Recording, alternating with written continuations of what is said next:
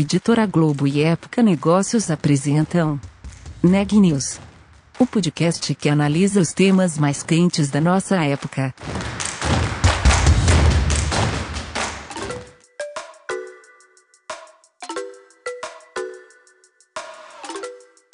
Olá, eu sou Elisa Campos da Época Negócios.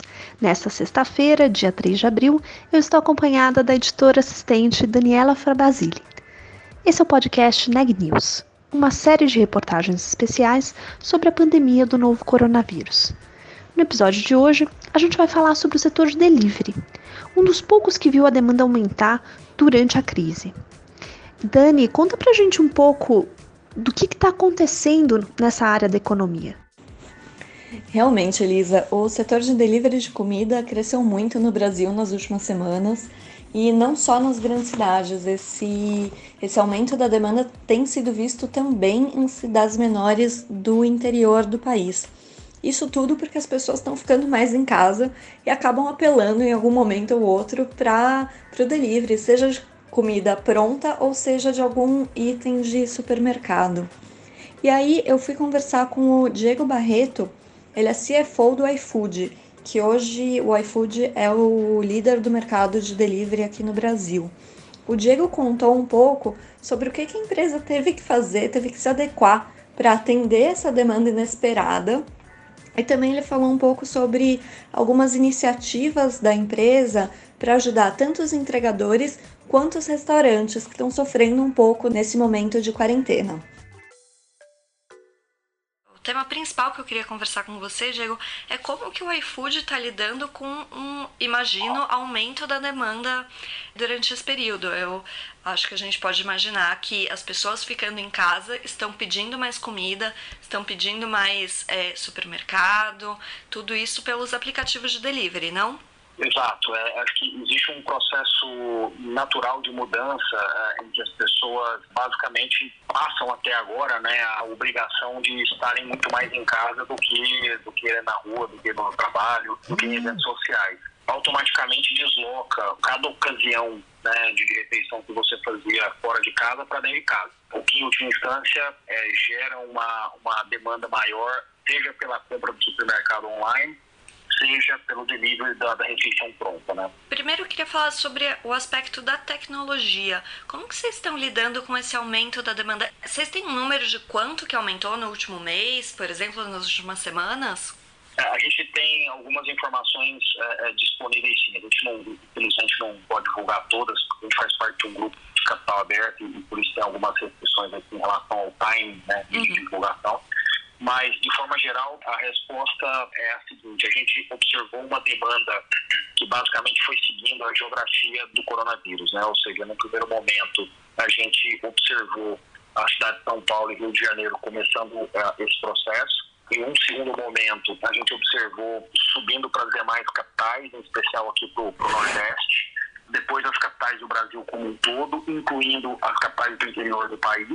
E por último, a gente começou a ver esse processo de interiorização, né? ou seja, sair da capital e ir de fato para o interior dos estados. Uhum. Então, ah, esse, foi o, esse foi o primeiro movimento que nós observamos. O segundo movimento que nós observamos foi o processo de substituição de determinados comportamentos, né? ou seja, as pessoas passaram a optar por determinados tipos de consumo versus outros. Então, eu vou te dar aqui alguns exemplos a gente viu nessas últimas semanas, por exemplo, um crescimento muito, muito expressivo da compra de itens sanitários, de gel uhum. e de arroz e feijão na categoria supermercado. Então, esse é um dos movimentos que nós é, observamos. Uhum. Do lado do restaurante, por exemplo, a gente viu um movimento muito forte na compra no que a gente chama de off-peak que são esses momentos em que as pessoas não necessariamente comem. Tem ali o café da manhã, e o café da tarde. Então a uhum. gente é, viu claramente essas duas tendências. Uhum. Não só mais no almoço e no jantar. Exato. Da parte de inteligência, Diego, como que vocês estão é, ajudando os restaurantes a se adaptarem a esse novo momento e a esse comportamento diferente dos consumidores? A gente tem visto os consumidores com mudanças muito evidentes. Né? A primeira delas é o tamanho da refeição aumentou. Né? Ou seja, as pessoas deixaram, a título de exemplo, uma pessoa que colocava os filhos para dormir e depois, junto com a esposa, é, fazer um pedido para o casal, agora está fazendo um pedido para três pessoas, para quatro pessoas, porque os filhos estão participando também desse momento do, do, do né? Então, esse é um primeiro, essa é uma primeira grande mudança. A segunda é a frequência, né? As pessoas estão é, descobrindo a oferta, existe no app de uma forma muito mais clara e por isso a frequência tem aumentado. É, a título de exemplo, um dos consumos que mais sobem nesse momento é o consumo da tapioca e o consumo do açaí. Nossa. Porque as pessoas entenderam que, poxa, é uma ótima opção para receber no meio da tarde para poder fazer um lanchinho e consumar até o jantar. Junto com isso, as pessoas também descobriram um supermercado. O restaurante ele já vem num processo de digitalização né, da sua venda, ou seja, está presente no iFood já há alguns anos. Para o supermercado, isso ainda é novo. O brasileiro ainda é, tinha uma demanda mais restrita né, da compra do supermercado online. Isso é, explodiu. Né? Efetivamente, os consumidores descobriram definitivamente essa, essa opção ah, e têm usado agora, tanto quanto o restaurante, o, o supermercado. Né? Então, é, existem várias mudanças no comportamento e, e para nós o, o, grande efeito aqui é conseguir ter uma oferta que seja a oferta ideal para todo o Brasil. Né? A gente está presente hoje em mais de mil cidades no país, o que implica automaticamente gostos, tendências e comportamentos muito diferentes, dada a característica de país continental que o Brasil tem. Por exemplo, se tem um hábito de consumo de comidas regionais, por exemplo, no norte do Brasil, diferente de São Paulo, Rio de Janeiro, onde você vai encontrar uma amplitude muito maior do tipo de comida que se consome no dia a dia, né? Então, o que acontece é que você precisa em São Paulo ter uma variedade ampla, enquanto que no norte você precisa ter uma base de restaurantes muito forte para comida regional. Então, esse tipo de capacidade né, de, de, de, oferecimento de uma, de uma oferta diferente, ajustada para cada região é muito importante. O meu, exemplo, aqui é no sul do país, em especial no Rio Grande do Sul, o chimarrão é algo muito presente. Uhum. Então, é, é, você ter o mate disponível para ser comprado uh, uh, no supermercado é de suma importância no sul, não necessariamente, especial no Rio Grande do Sul, não necessariamente em São Paulo. Né? Então, esse tipo de ajuste de oferta é muito importante para permitir que as pessoas venham para dentro da plataforma e se sintam abraçadas do ponto de vista da oferta que está ali. Uhum. Mas isso, de certa forma, já não era atendido, essas diferenças já não eram atendidas mesmo no mercado offline? Assim, os supermercados no sul vão ter o mate, os restaurantes no Nordeste já são mais regionais ou não? É uma coisa que vocês têm que ajustar na plataforma também? Não, a gente não precisa ajustar na plataforma no sentido da tecnologia, mas a gente precisa ajustar no processo de captação. Ah, sim. Então, ah, entende? Então, assim, quando eu, por exemplo, faço o processo de captação de restaurantes, ele seguia uma determinada estratégia em função da expansão geográfica que eu vinha fazendo. No momento em que você tem esse processo de aceleração que não era esperado, você tem que ajustar, por exemplo, a sua estratégia comercial. É, então, existe um ajuste né, do ponto de vista de processo, de foco, entre outras coisas. O, o que não é necessário, aí você tem razão, é de um ajuste de, de, de ferramenta, de, de, tecnologia. Né? Uhum. Entendi, mas tem um trabalho aí de vocês para ajustar essa oferta, para buscar os estabelecimentos Exatamente. certos. Exatamente. Uhum, entendi. Bom, Diego, a gente está falando agora desse momento muito específico que a gente está vivendo hoje, mas vocês imaginam que no momento pós-pandemia esses hábitos novos dos brasileiros vão continuar? O que, é que vocês estão esperando é, para o futuro? Se a gente já pode é, pensar num futuro aí pós-quarentena no Brasil? Acho que o que a gente deve enxergar no Brasil é um processo de aceleração do hábito. Uhum. É, esse é um processo que ele já vem acontecendo. Né? O iFood vem uh, como líder de mercado, ele, ele, é, ele é a melhor proxy para se entender esse comportamento no Brasil. O iFood ele apresenta um crescimento superior a 100% nesses últimos anos, né? ano contra ano. Que significa que o brasileiro já vinha nesse processo. Então, o que está acontecendo agora não vai inverter a direção, não vai mudar a direção. O que ele vai mudar é o processo de adoção, né, a velocidade da adoção. Então, o que a gente imagina é, um, é alguns hábitos vão mudar, como essa questão do pedido para a pessoa, para o casal, versus o pedido de família. Então, muitos brasileiros um disco, eles já eram frequentadores do serviço, eles vão descobrir oportunidades diferentes, esse é um primeiro ponto. Segundo, o brasileiro vai descobrir delivery para o almoço de segunda a sexta, que é o almoço de negócios, que é o almoço do teu dia a dia, que é o almoço na esquina do escritório em que você trabalha. Tá? A gente tinha ainda um hábito muito mais focado na ida ao restaurante de segunda a sexta na hora do almoço. É, o que as pessoas vão descobrir nesse momento é que o delivery é uma ferramenta, é uma opção tão potente quanto o restaurante na esquina. Então, esse é um outro processo que a gente deve ver uma aceleração. Uhum. Do outro lado, é, os brasileiros é, vão acelerar pesadamente o uso do Vale Refeição nos canais online. Né? Esse era um produto muito pouco usado pelos brasileiros, mas o fato de todos eles estarem em casa agora faz com que tanto nós, quanto as empresas de Vale Refeição, quanto os usuários, tenham que todos transportar essa lógica para o mundo online. Então, o iFood hoje, por exemplo, aumenta fortemente a sua base de restaurantes que aceitam esse meio de pagamento online ah, e com certeza já é a maior empresa da América Latina com o número de restaurantes que aceitam isso. É, isso vem de 30 dias para cá, né, esse processo de aceleração. Isso vem para ficar. Uhum. Acho que uma outra mudança ah, clara é o entendimento que essa pode ser uma ferramenta para você usar de forma estendida. O que, que eu quero dizer com isso? Via de regra, você está na sua casa com seu marido, você pede, você come e, e, e, aquela era a sua lógica de uso do iFood.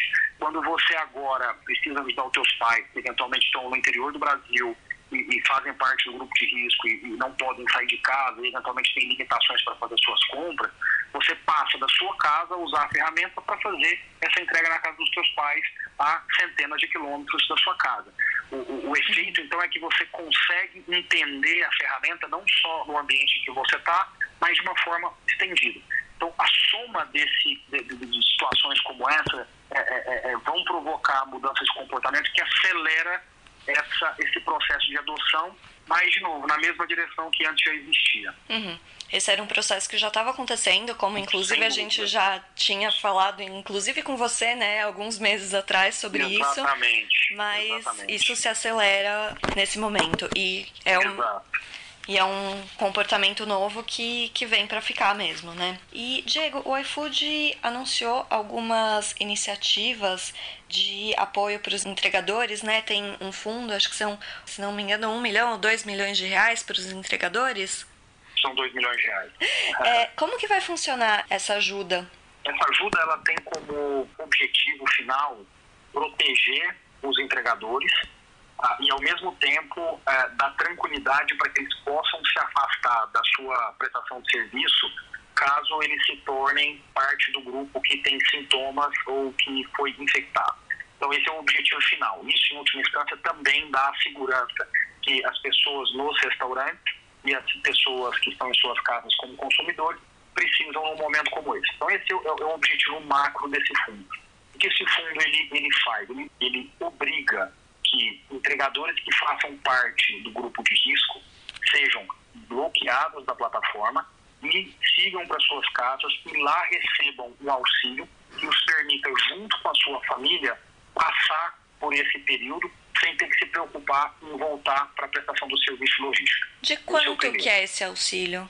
Esse auxílio ele varia, porque ele como, como ele envolve não só a pessoa, mas a família, e ele também varia pelo prazo, isso pode ser de duas semanas, de um mês, isso em algumas cidades já existe, em outras não.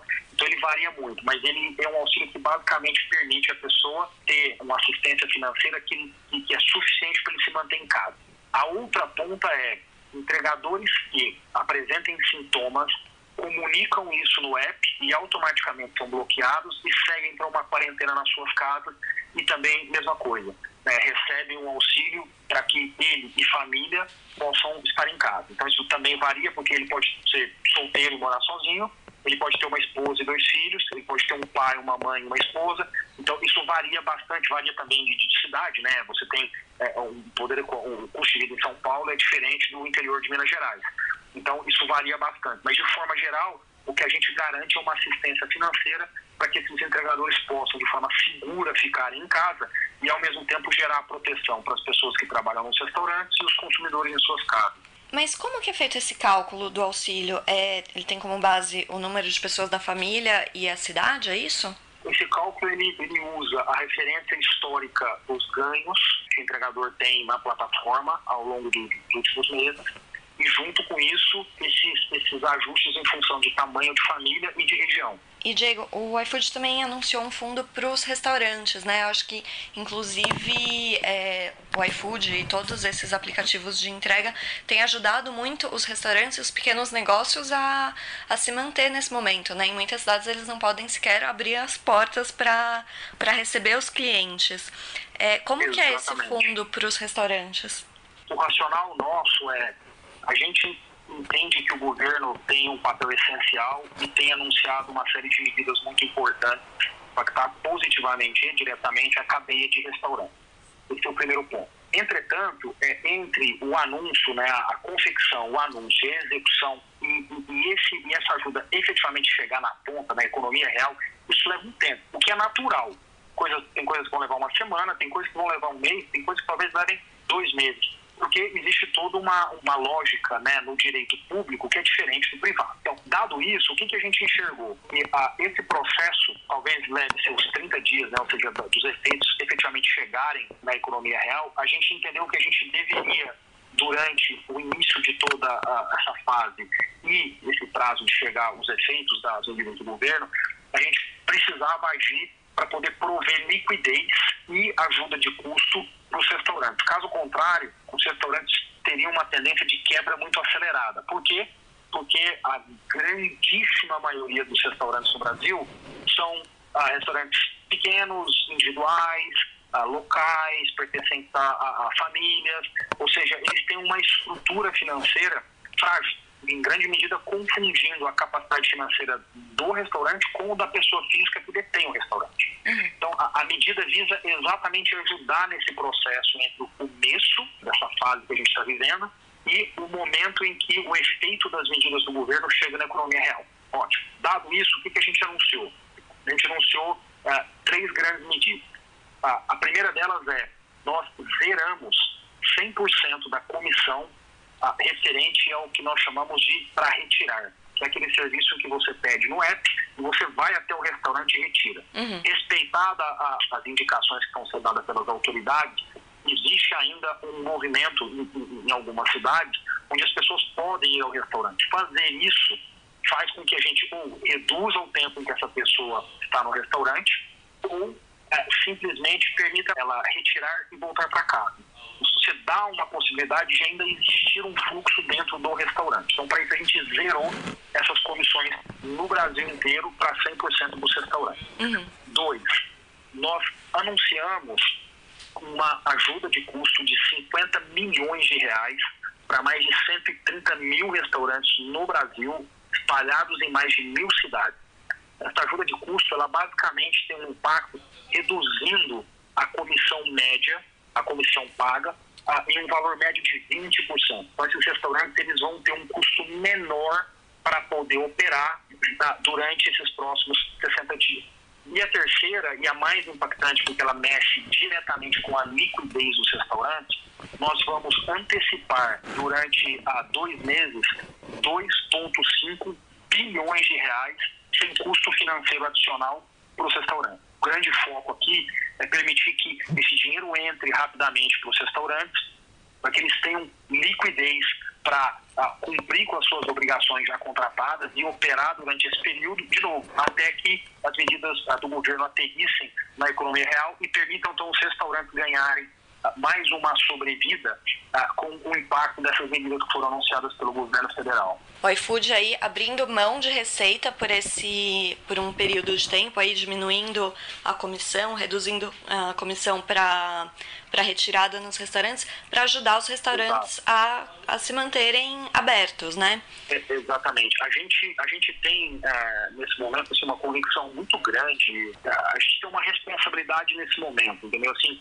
não é só fazer negócio por fazer negócio, a gente já era uma empresa muito ligada a questões da cadeia, de conseguir ajudar a cadeia cada vez ser mais profissional, mais forte, mais sustentável, mas a gente, dado que a gente está enfrentando agora, a gente entende que a, o, o iFood como líder de mercado, é, é uma empresa que está presente em mais de mil cidades, ele é essencial para que as medidas ah, médicas, as medidas sanitárias que o governo tem adotado possam ter uma efetividade maior ainda.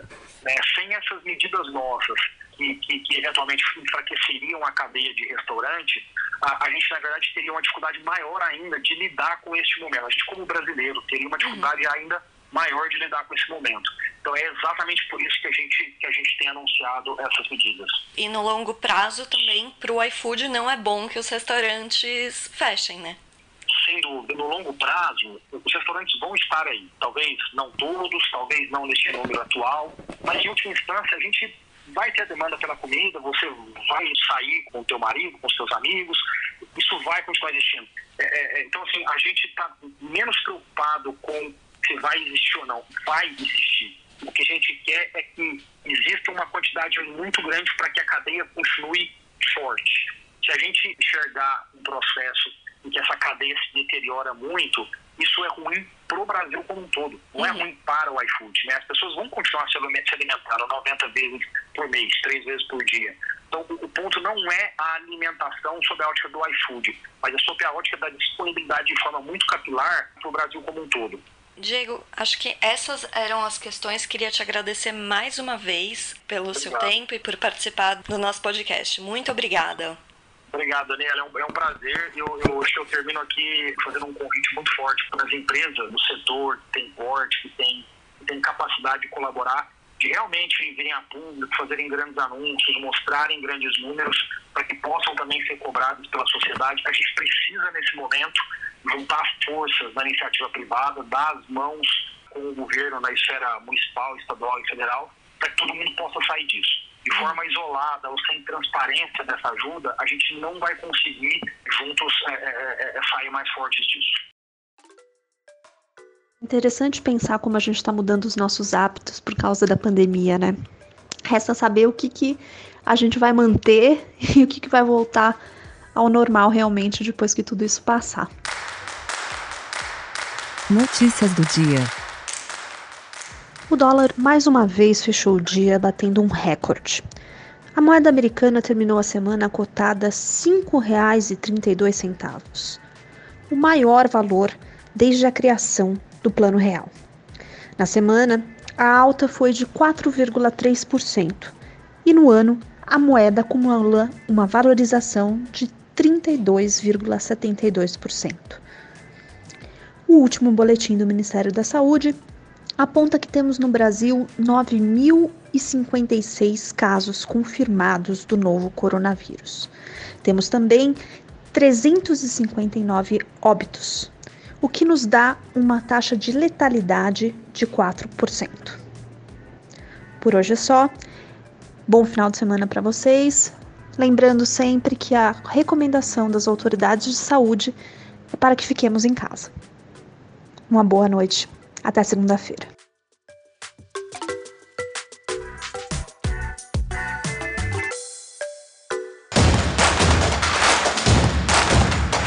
Esse podcast é um oferecimento de Época Negócios. Inspiração para inovar. Não deixe de conferir nossos outros podcasts. Presidente Entrevista Presidente. The Office. E os negócios da nossa época. Ouça, acompanhe, compartilhe. Vamos fazer deste podcast o nosso ponto de encontro.